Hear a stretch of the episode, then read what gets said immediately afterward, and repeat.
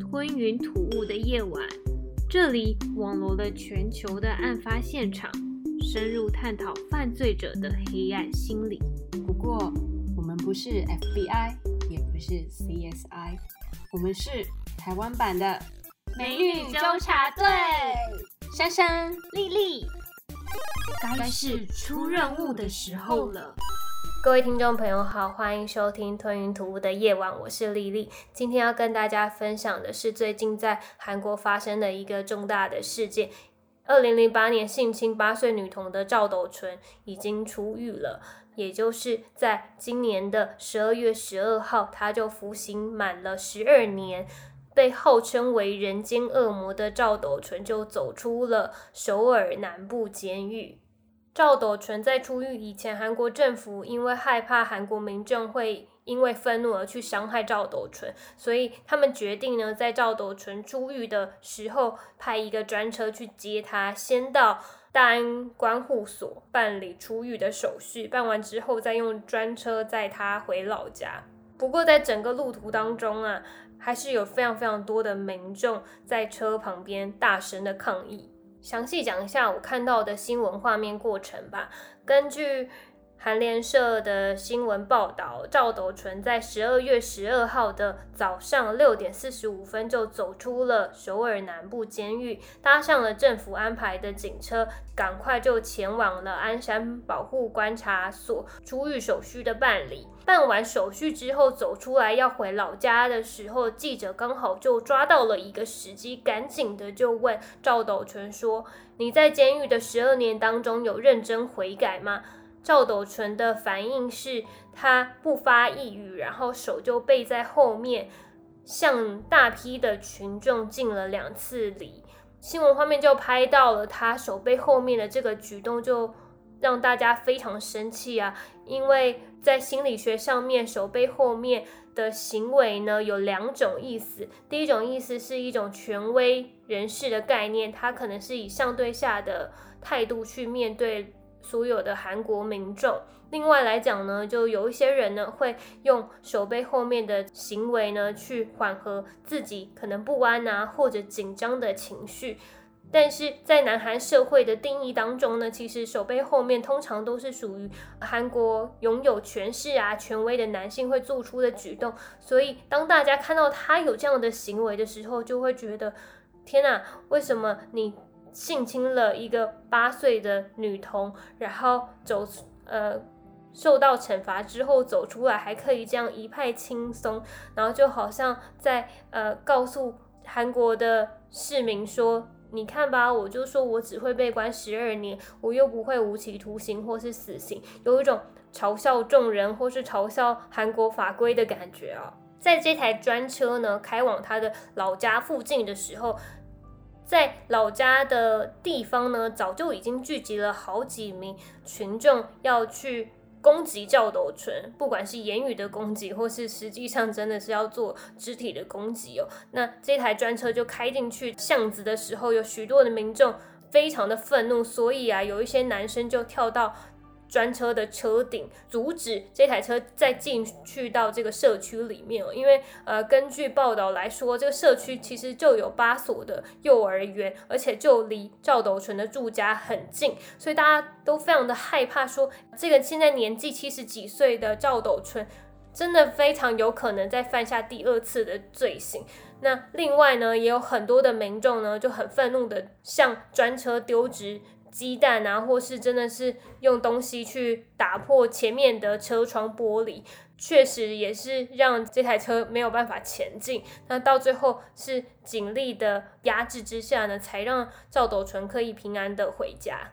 事后呢，保护所官员在接受媒体的采访的时候，他就有说啊，其实赵斗淳在车内的时候有跟他讲说，我其实会真心的悔改。如果我有机会再见到受害者这个女童的话，我会非常诚心的跟她道歉。但是她这一番话呢，又引起这个社会大众有相当的不满，因为大众会觉得说，你讲这些话根本就是对这个女童恶度的伤害。接下来就要讲述案件的细节，希望借由后面的叙述可以知道说，为什么这一次韩国。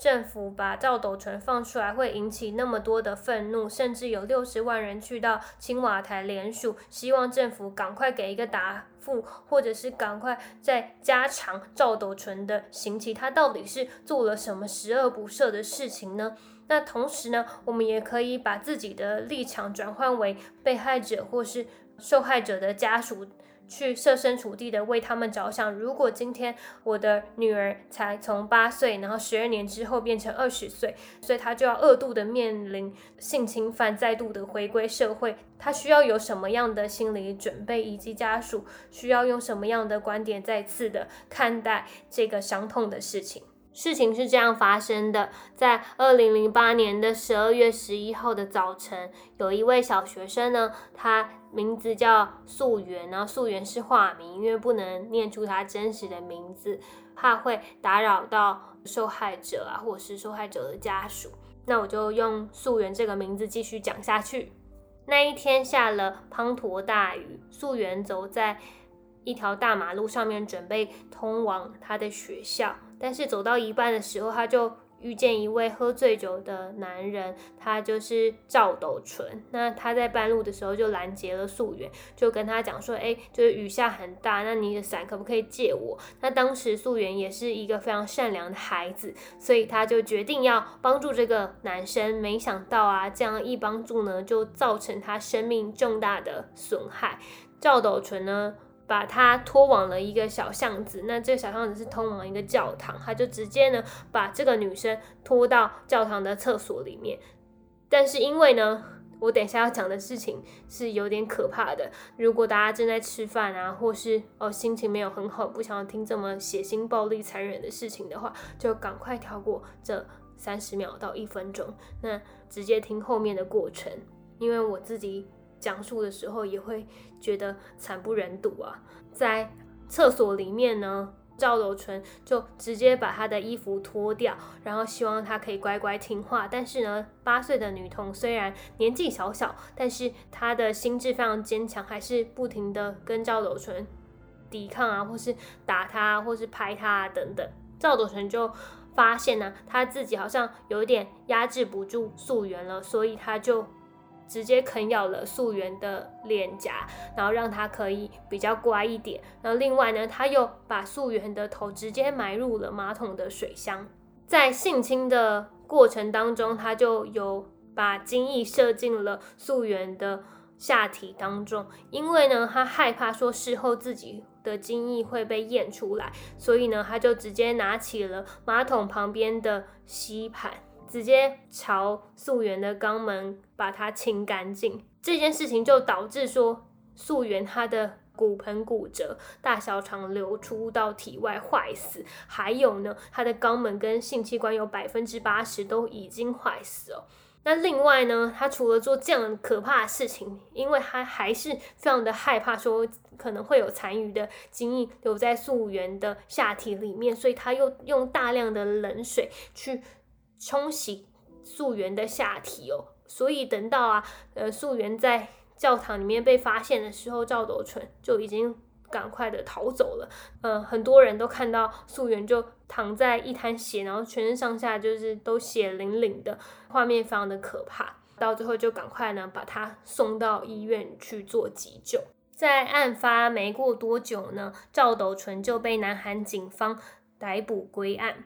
在一审的时候呢，赵斗淳被法官是判处了无期徒刑。但是呢，在二审，也就是在二零零九年的三月二十七号，赵斗淳却被改判为十二年的有期徒刑定业。这个罪名叫做强奸伤害罪。当时这个。审判的结果当然就引起社会大众很大的不满，尤其是受害女童的家属非常的愤怒，就觉得说你今天让我的女儿终身都要背负人工肛门，那裁判十二年，我十二年我女儿才二十岁耶。不过真正的原因是因为啊，当时南韩的法律，如果法官。不愿意判这个犯人是无期徒刑或是死刑的话呢，最高能判处的刑期是十五年。不过到最后为什么会看到从十五年减轻三年变成十二年呢？那是因为当时赵斗淳的辩护律师不停的强调说呢，有两个点。第一个重点是赵斗淳当时犯案的时候年纪非常大，已经是五十六岁了，再加上呢平常有一直喝酒的习惯，所以他身体早就有酒精中毒的情形。在案发当天，同样呢赵斗淳也有喝下很多的酒。那这个酒也有经过呃证实哦，因为法官也有请女童来到现场，就问她说：“诶，当时发生这件事情的时候，你有没有闻到对方身上有很重的酒味？”那女童当时也有讲说有，她的确是有闻到，所以这也让这个因素可以加进整个案件里面。那赵斗淳他本人呢，也是非常的否认说自己有犯下这么严重的罪行。他就说：“我当时真的是喝了酒，完全就不知道发生了什么事情。那一段时间等于就是完全空白。”那大家听到他的这一番说辞。完全都不能接受，说，哎，你怎么可能不记得你做过这么可怕的事情？不过啊，到最后啊，二审的法官的判决还是偏向被告，也就是辩护方，所以呢，他就减刑，从原本的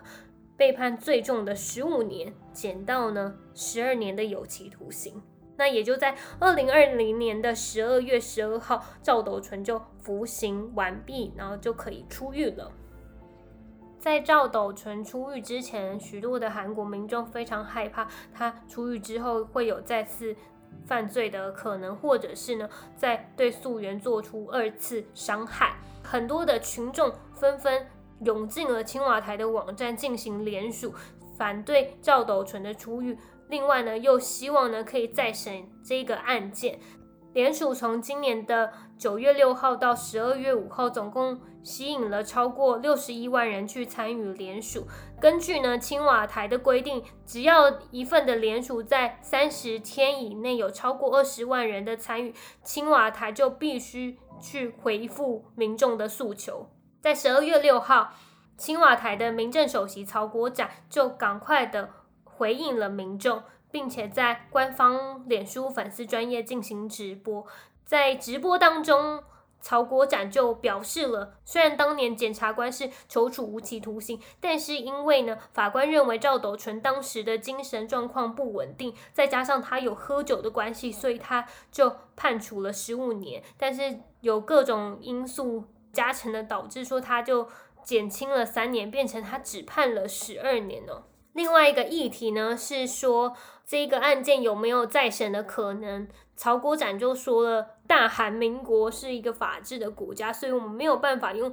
现行的法律去。在对过往的案件做出审理，除非有两个例外。第一个是这个罪犯本身就是无罪的，那还有可能可以进行再审。那第二个是这个案件的刑期是非常的轻的，那我们也可以再考虑再次的审理。但是因为赵斗淳这案件这两者都不是，所以他就落入了一个灰色地带，使得呢这个。目前的法制是没有办法对这个案件再次的处理，即使这个社会上的声音是有六十一万人想要不让赵斗淳出狱的。不过大家知道事实就是没有办法让赵斗淳继续关在牢里面，所以就会去呼吁说政府说有没有什么配套措施可以阻止赵斗淳再次的犯罪。政府就回应说，赵斗淳出狱之后，他其实还是会佩戴七年的电子脚镣，而且他的居住自由啊都会被限制，某一些特定场所，像是学校啊、幼儿园等等，他都不可以靠近。那同时呢，他们也会在网络上公开赵斗淳的个人的资料，至少有五年的时间。所以呢，韩国的民众呢都可以上网去找到赵斗淳的长相啊，或者是个人的情报，或是他的身高体重啊等等，都是可以查阅到的。就希望呢可以抚平韩国民众非常愤怒的心情哦。不过，在我的眼里看来，这些防范措施都无法去防止一个真正想要犯罪的人。听完这些配套呢，韩国的民众还是心中相当的不安，所以他就希望呢，法院这边呢可以公开赵斗淳的照片，大家一目了然他是长什么样子，然后可能在街上就可以直接躲避他，然后就不跟他接触啊等等。但是韩国是这样子的，当法官经过评估之后，觉得这个案子没有公开犯人肖像的必要性的话呢，他就不会去公开。那如果有媒体啊，或是其他人去随意的公开赵斗淳的长相，其实就是触法的。不过有一个媒体做了这样的事情，NBC 有一个节目叫做《真实探查队》，他就在之前呢就破天荒了公开了赵斗淳的真实面孔。在节目当中，他们也有说明说，他们知道说这样的行为会触法，但是他们觉得呢，韩国民众的安全是大于触法的危险的，所以他们就做出这样的选择，希望借由公开照片的方式，减低犯人再犯的可能性。在 NBC 的真实探查队节目当中呢，也有针对赵斗淳的这个事件进行了调查，节目当中就发现了。赵斗淳跟素媛的家人在这个事件发生过后都有搬过一次家，但是经过调查之后才发现，这两家人一直都住在非常近的地方，距离不过是五百公尺，走路只需要五分钟。那等于说呢，如果呢赵斗淳再回到了这个地方的话，他就非常有可能就可以见到素媛本人，而素媛可能走去上课的时候也会。直接又遇到他，那可能他又会兴起二度的伤害。另外来说呢，是记者啊，他也有访问赵斗淳的老婆说：“哎，你有没有想要搬家？”赵斗。淳的老婆说没有，而且她非常的挺老公，因为在老公十二年的服刑期间，赵斗淳的老婆都会去探监，然后她也坦白的说，她直到目前为止都没有想要和老公离婚的念头，因为呢，她就跟媒体讲说，老公其实在家里是一个非常好的先生，他平常不仅会做饭呐、啊洗衣服、打扫房间，几乎是所有的家务事都是老公一手包办的。而且他是一个非常温和的人，没有发过脾气，也是很有礼貌。那他还强调说，就是她老公不喝酒的时候，在家里还挺好的，就是因为喝了酒才会变了一个人。当然，赵斗淳的老婆是没有一个搬家的意愿的，所以素媛的。爸爸就非常灰心的告诉记者说，他知道这样的事情嘛，他就觉得说，诶，为什么这件事情发生？那我们身为受害者，为什么总是要收拾行李逃跑？他很无奈的说，我们应该要如何才能逃离这个犯人呢？我们要搬家去哪里？还是我们要离开地球，才可以避免这样二次伤害的发生？另外一家媒体 SBS 在二零二零年的七月二十二号也特别录制了一个节目，叫做《他即将出狱儿童性暴力犯人赵斗淳》，当中呢也公布了赵斗淳的最新近照，希望呢可以用这样的方式提醒民众注意安全。在这个节目当中呢，也有访问到赵斗淳的狱友，那狱友就分享了他在里面跟赵斗淳的相处，就说啊，赵斗淳在监狱当中会不断的自己问自己说，如果我那一天。没有喝酒，还会发生这样的事情吗？再来要讲一下赵斗淳在服刑的这段期间，他有住过监狱的单人牢房。从监视器的画面来看到呢，就发现他有一些让外界没有办法理解的行为。目前已经六十八岁高龄的他，仍然会在一个小时之内做一千个掌上压，然后不知道他的意图是什么。或许是想要锻炼肌肉或是身体，但是不免让人家联想到说，那是不是出狱的时候他可以维持那个体力去做一些犯罪的行为？所以当大家看到这个画面的时候，其实是非常害怕的。另外呢，这个狱友啊也分享了赵斗淳曾经跟他说过，只要他听到电视的这些呲呲的电波声音，或是闭路电视器的一些微微的这种。机器的声音就直接可以让他引起性欲，就光那个电视是完全没有画面的，或是也没有人声在说话，他就可以产生勃起的这个行为，蛮可怕的。狱友也曾经听说，在监狱当中打杂的清洁工有见到赵斗淳他自己在牢房里面自慰的景象，目击者当时也是非常的惊恐。所以从这些现象可以知道。光是狱友跟他相处的时候，就可以知道赵斗淳的性欲是非常强的，而且好像任何的这些方式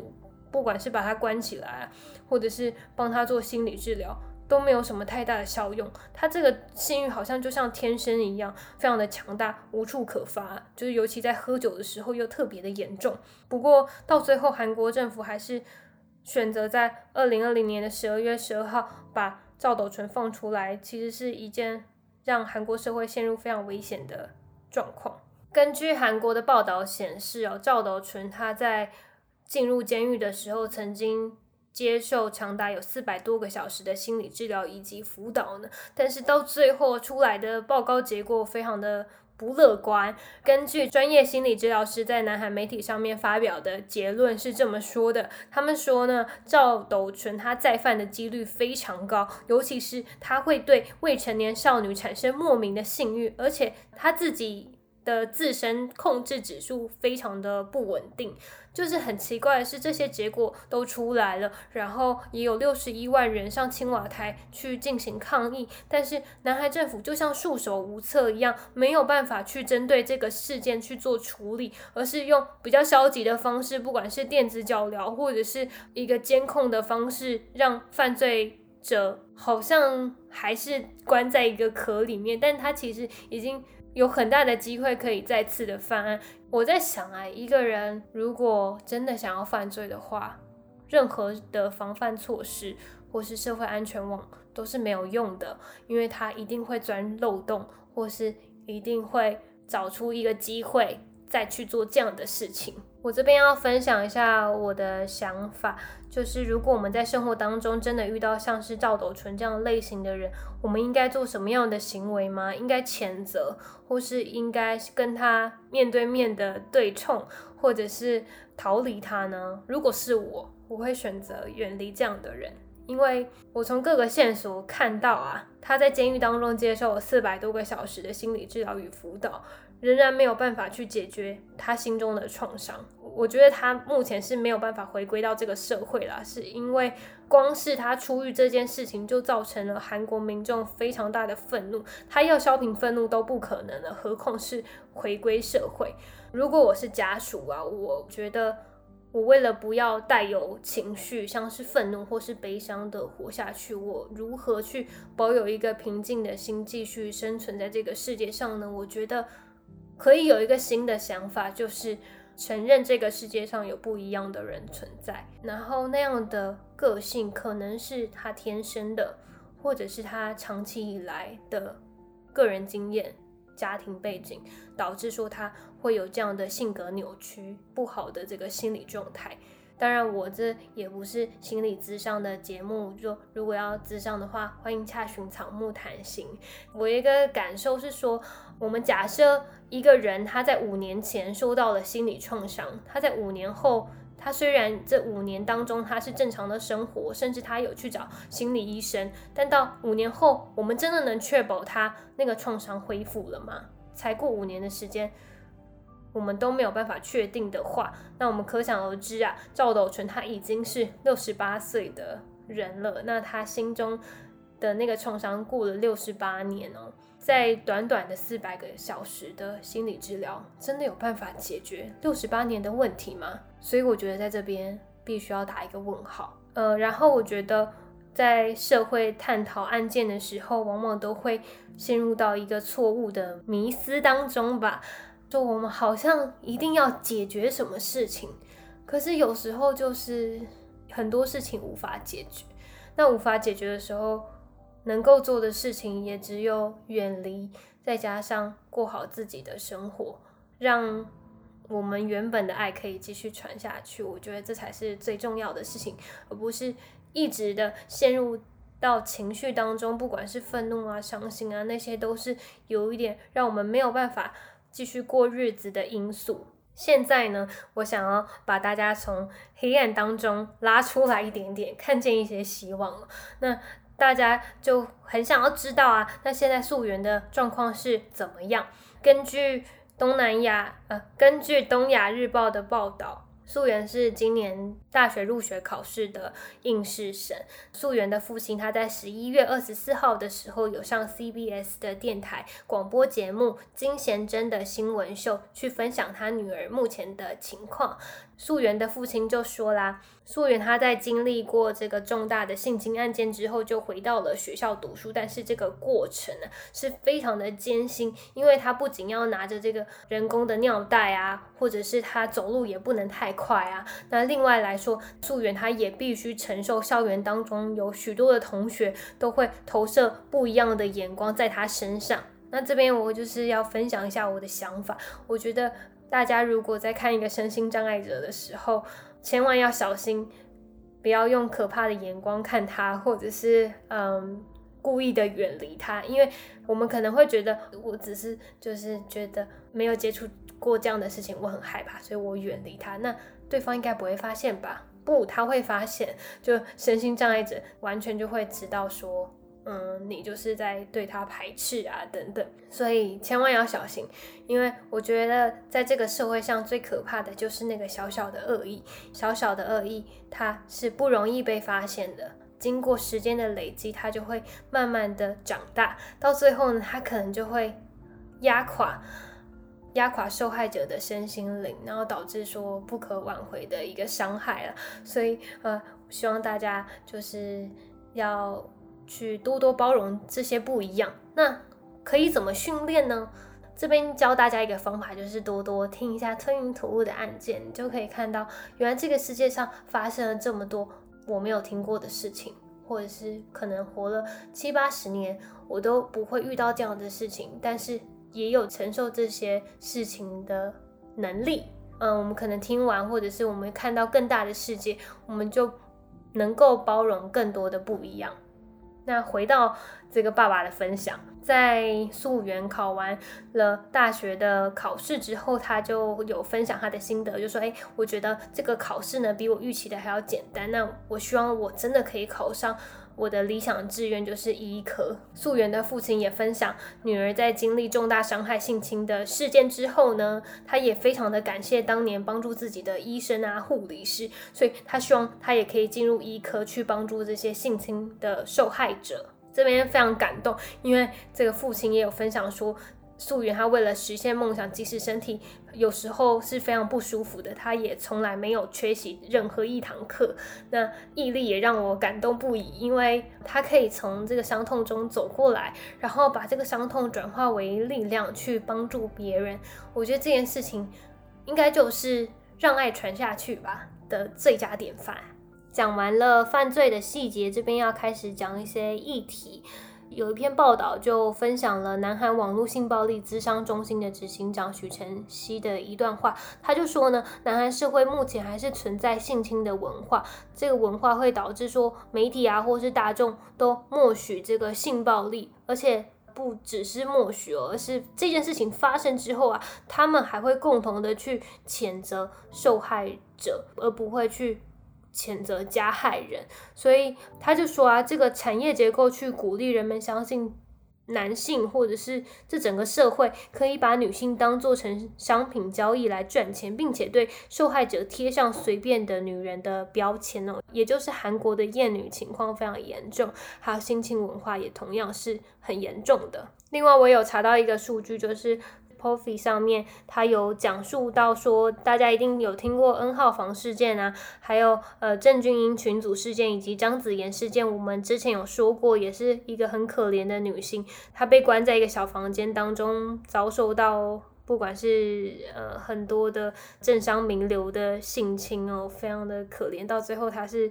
嗯自杀来结束她的生命。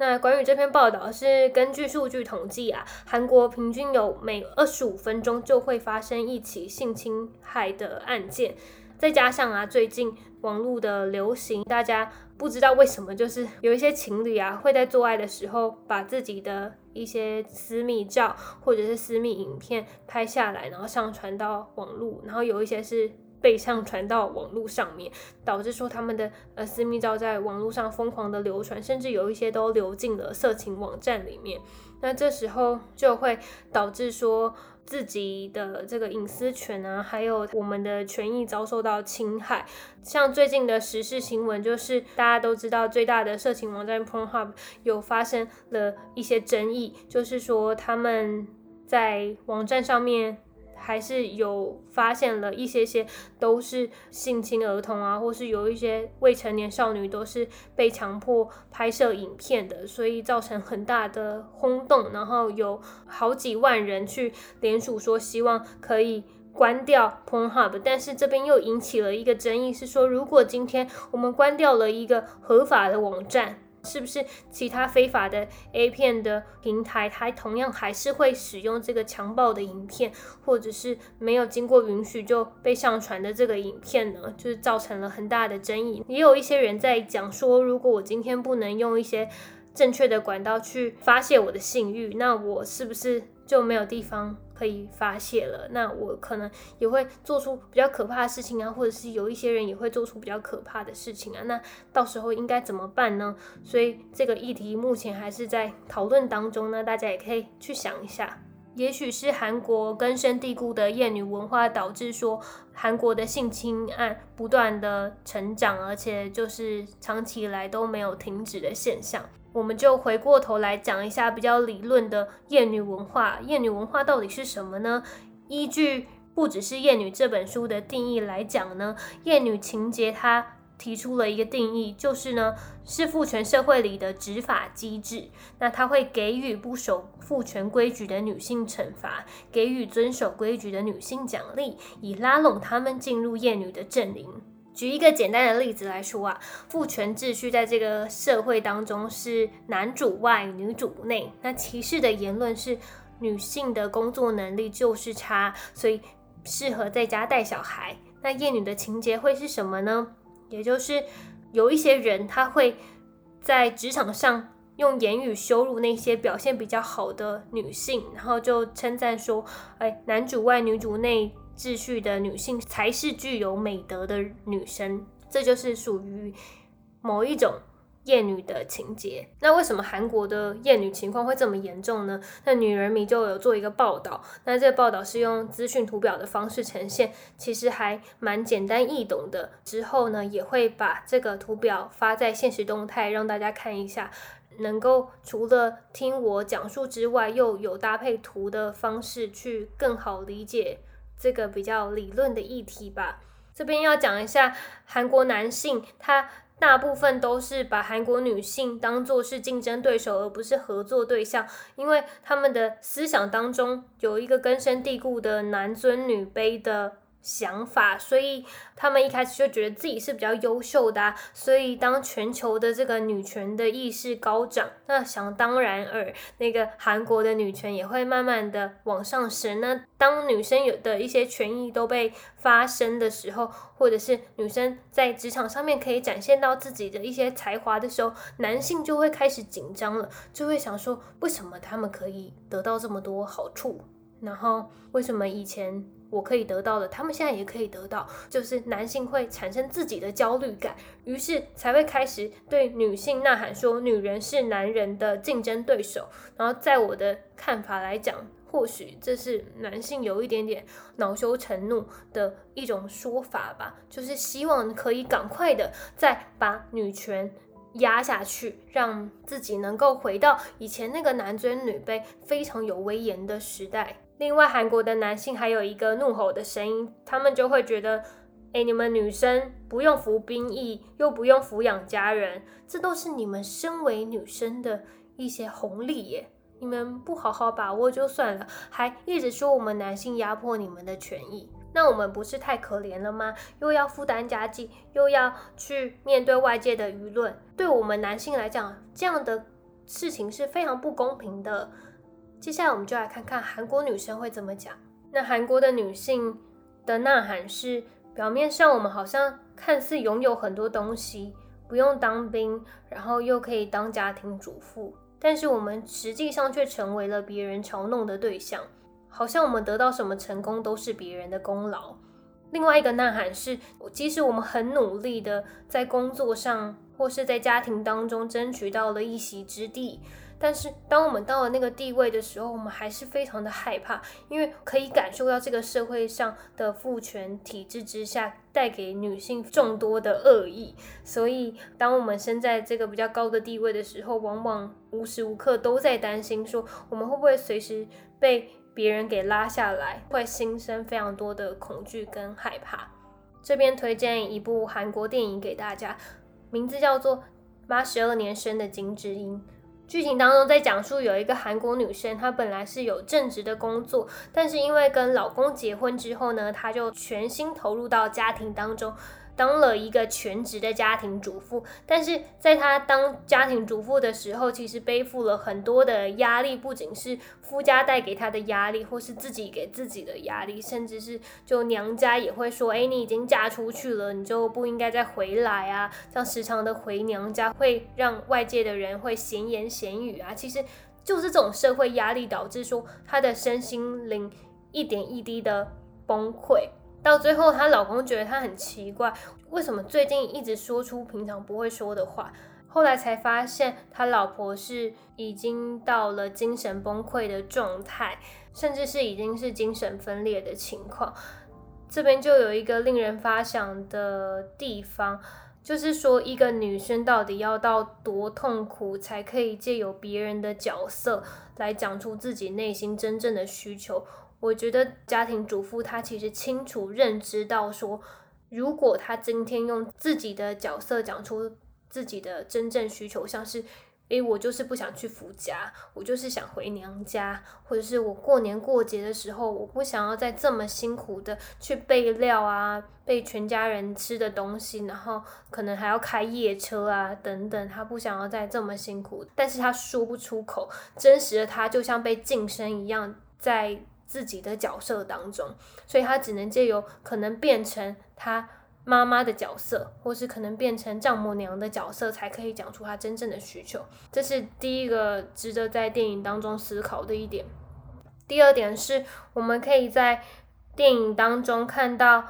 那个老公似乎对老婆非常的体贴，因为当他发现老婆的精神状况有一些问题的时候，他也是很贴心说：“哎，老婆，你不用帮我做饭，我其实在外面吃就好了。”然后也有说：“哎，老婆，可以带你去看医生，然后陪你度过这一次的难关。”但是这边有一个重点，就是你可以从嗯他们两个的相处当中，还是发现韩国的。严重的父权观念，那个女生已经在一个精神很不好的状况之下，老公因为早上起床，然后找不到自己的袜子，所以就问了老婆一句：“老婆，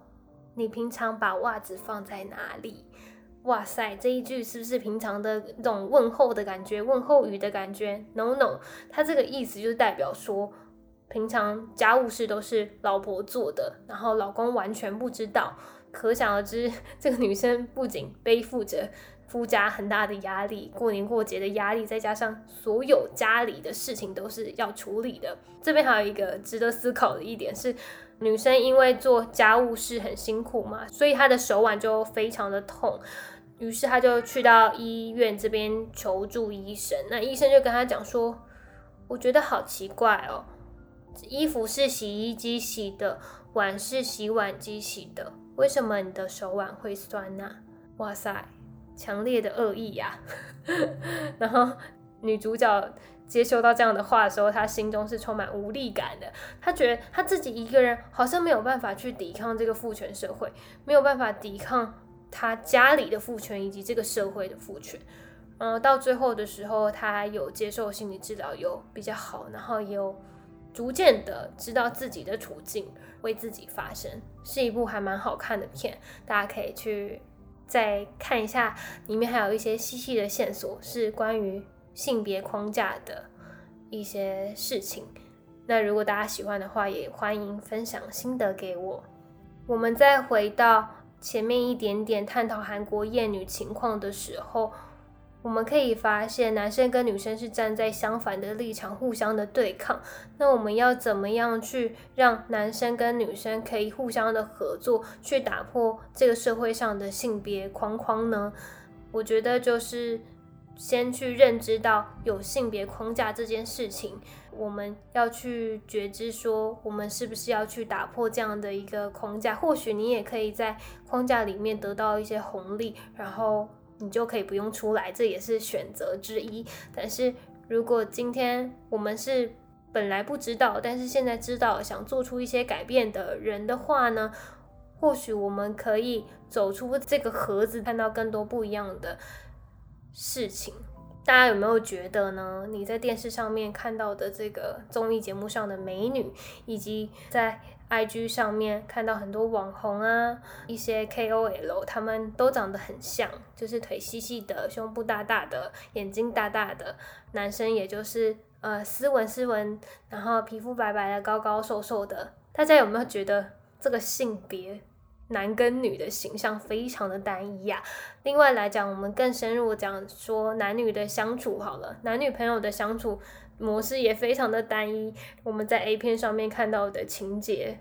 也都差不多是那个样子，好像男性主导一切，女性永远是受害者。当我们长期处于在这个单一的环境当中，我们就很容易觉得，哎，男生就应该是这样了。女生就是应该要这样，然后两个人相处的情况，可能应该就是某一个模式吧。比较可怕的一点是，我们可能遵循了那个单一的模式，但有一天我们遇到了一个比较不一样的相处模式，比较不一样的人的时候，我们很容易会没有办法接受，然后就吵架、争执啊，或者是产生对立。这时候我们应该训练的是，我们要怎么样去。看待不一样的事物，我们要怎么样训练自己去接受不一样的人事物呢？举个例来说好了，就是我们可能在社会当中，我们看到女生的样态、男生样态就是那样子。但是我们今天如果在社会上遇到不一样的人，像比较少数的族群，像是同志族群，或者是变装皇后，或是这个双性恋啊，或是开放式关系，这些比较自由。开放的或是比较少数的形态的时候，我们是不是可以接受啊？或者是我们是不是可以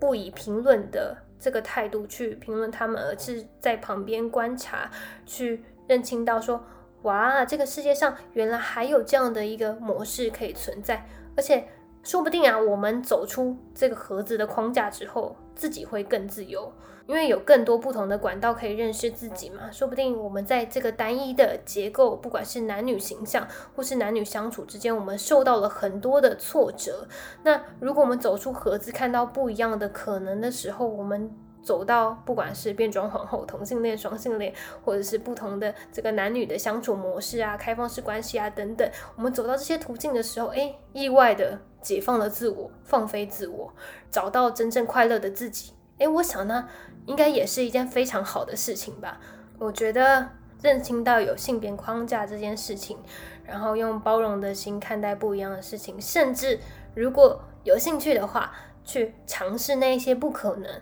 那我想我们就会成为一个更有包容心，然后更有广大视野的人。那今天就跟大家讲述赵斗淳这个。影响韩国社会非常重大的案件，那也希望这样的性侵案件不要再发生。最后要呼吁一下，如果真的不幸发生这件事情的时候，千千万万不要再去谴责被害人，因为他们不仅身心都已经受到了创伤。那如果我们今天社会又转向去谴责受害人的时候，其实会造成他们有很重大的无力感。最重要的是陪伴他们走过这一段旅程，让他们可以把伤痛转化成力量，继续的向前走。最后要跟大家补充一下关于这个事件的电影，叫做《希望为爱重生》，然后它现在在 Netflix 上面也有播出。是关于这个案件的，比较不是描述案件的细节，比较是描述说这个女生到底是怎么从这个性侵的伤痛当中慢慢的走出来的这个过程，那也是非常的。感人，然后我在里面当中就哭了三次吧。你看，就是哭了三次，表示说真的很好看，所以推荐大家去看一下。但是时间有点久，大概两个小时。如果大家想要关注这个议题的时候，我就是非常推荐大家可以去看这部电影。然后或许，嗯，我觉得可以跟你的家人或是朋友一起看，让大家了解到其实韩国社会存在的性侵文化还是非常的严重。今天的节目就到这边，希望大家会喜欢今天我所呈现给大家的内容。如果大家喜欢的话，欢迎大家上 Apple Podcast 帮吞云吐雾打五颗星。然后，如果你有一些建议想要留言的时候，也可以到留言区，我都会去观看。有一些建议我都有接收到，然后我都会持续在进行修改。同时，我也非常推荐大家可以去看一下我的现实动态。那我不仅会发节目的相关资讯，那同时我也是有一些个人爱好，我的那个兴趣非常多，然后分享一些喜欢的歌，或者是因为我对于公共议题非常的有兴趣，所以我也会参加很多的活动或是游行。到时候大家也可以在现实动态上面看到我的一些资讯，还有我的一些亲身经历，然后大家应该会更认识。吞云吐雾，不同的面相。那节目就到这边，我们下次再见啦。